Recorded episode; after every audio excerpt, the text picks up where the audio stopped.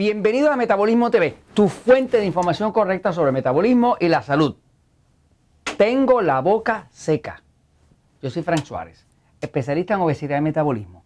Eh, hay personas que nos están escribiendo, nos han escrito en Metabolismo TV y le invitamos a usted a que nos escriba en Metabolismo TV. Y siempre nos gusta ver sus puntos de vista, sus opiniones. Este, y nos gusta a Jorge y a mí buscarles información para aclararle los puntos de duda que usted tenga. Este, aceptamos todos, hasta crítica, no hay problema. Eh, cualquier cosa nos las escribe en Metabolismo TV y nosotros siempre buscamos la forma de contestársela o de dar la información que usted necesita. Ahora fíjense, el tema de la boca seca nos lo han estado preguntando en varias ocasiones y ya me decidí hoy a contestar qué causa que algunas personas se quejan de siempre tienen la boca seca. Eh, la boca seca pues tiene, que, tiene una causa y la clave es conocer la causa. Obviamente, cuando una persona está sintiendo resequedad, pues una de las soluciones mejores que hay es tomar agua, ¿no? Y el agua es súper recomendable porque el agua es como la fuente de la vida del cuerpo, ¿no? Eh, no hay metabolismo saludable si una persona no toma suficiente agua. Va a haber varios episodios donde estamos hablando de cuáles son las fórmulas de cuánta agua usted tiene que tomar. Olvídese de eso de 8 vasos, porque 8 vasos no es la buena recomendación para todos, porque todos tenemos un cuerpo distinto. Pero hablando de la boca seca en específico, voy un momentito a la pizarra para explicarle qué causa la boca seca. ¿no? Fíjense. los labios es una mucosa. Es el, tipo de tejido mucosa, es un tejido que es de los tejidos más húmedos que existen. Eh, hay ciertas partes de su cuerpo que son mucosas. Por ejemplo, la vagina en la mujer, el ano, eh, el recubrimiento de la boca, los labios, son mucosas. Es un tipo de tejido muy suavecito, muy húmedo, eh, muy hidratado. Quiere decir que cuando una persona está teniendo algún problema de deshidratación, pues donde primero se va a reflejar es en los labios. En los labios porque es una mucosa, es una mucosa que está más expuesta a la evaporación es más fácil evaporar aquí en el labio que evaporar dentro de la boca, que generalmente está más cerrada, ¿no? Así que, básicamente, eh, lo que hemos descubierto desde el punto de vista del metabolismo es que la boca seca, pues es reflejo de deshidratación.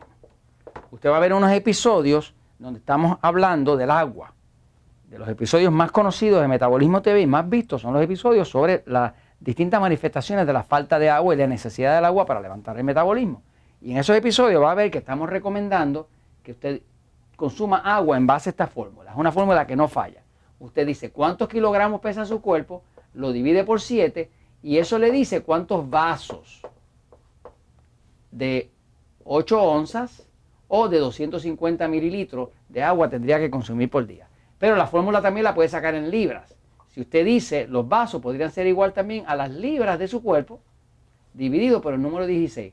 Ya sea que usted dice kilogramos dividido por 7 o libras dividido por 16, como quiera le va a decir cuántos vasos necesita su cuerpo. Una persona pesa 70 kilogramos, su cuerpo, lo divide por 7, le tocan 10 vasos.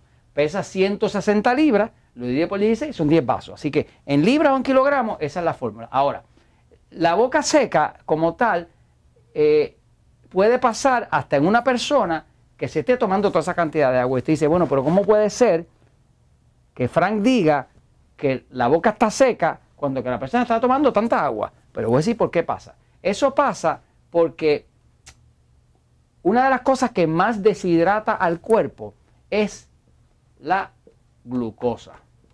La glucosa es el azúcar de la sangre.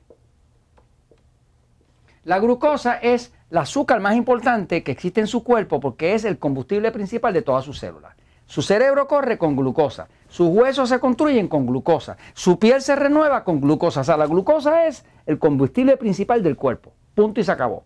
Así que la glucosa es el combustible del cuerpo. Pero ¿qué pasa? La glucosa, como es un azúcar, las azúcares todas tienen la tendencia, todas tienen la cualidad, perdón, el azúcar es hidro hidrofílica. Hidrofílica quiere decir que el azúcar, la glucosa, atrae el agua hacia sí. Por ejemplo, si usted deja un frasco de azúcar abierto, azúcar granulada, usted va a ver que al dejarlo abierto, la humedad se empieza a depositar arriba de, de ese azúcar. ¿Por qué? Porque el azúcar es hidrofílica, que quiere decir que es amante del agua. Así que cuando usted tiene algo azucarado, eso azucarado atrae toda la humedad que hay en el medio ambiente y ese agua se mezcla con el azucarado, se mezcla con, con el almíbar, se mezcla con el azúcar que esté ahí, ¿no? Porque el azúcar, incluyendo la glucosa, es hidrofílica, que quiere decir amante. Fílica viene de filio. En italiano, filio es hermano.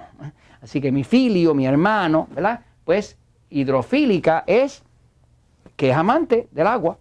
¿Qué pasa? Cuando una persona en su cuerpo tiene un nivel de glucosa más alto de la cuenta, y para eso no tiene que estar ni gordito ni nada, puede estar delgado, cuando tiene nivel muy, porque fíjese que hay diabéticos que, que son diabéticos y son delgados.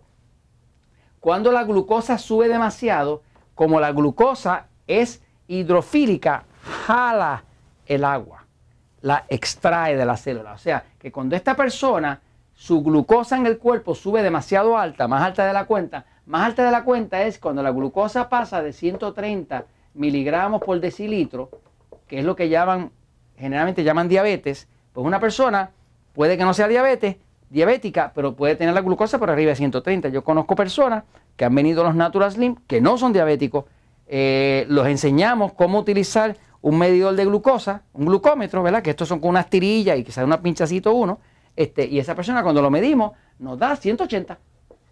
180, se supone que sea diabético, pero no ha sido diagnosticado. Así que el hecho de que una persona tenga la glucosa alta no significa que va a ser diabético. Porque existe el tema de los alimentos agresores. ¿Qué pasa? Muchos de nosotros tenemos alimentos que nos agreden. Por ejemplo, yo, Frank Suárez, no puedo comer arroz. Si yo como arroz, la glucosa se dispara. Yo, Frank Suárez, no puedo comer chocolate. La glucosa se me dispara. Yo, Frank Suárez, no puedo comer eh, eh, cerdo, porque mi cuerpo, a mí me encanta el cerdo, pero mi cuerpo no lo tolera. Entonces yo como algo de cerdo y me dispara la glucosa para arriba. Eh, mi esposa Elizabeth, su cuerpo no tolera los camarones.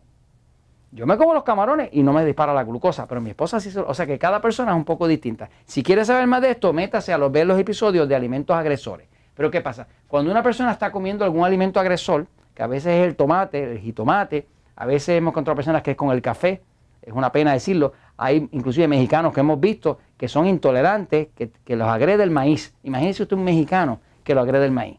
Eso es lo último, me sigue. Pero tengo gente en México que descubrieron que lo que más le agredía, más le disparaba la glucosa para arriba era comer maíz, que es lo que se come en México todo el tiempo.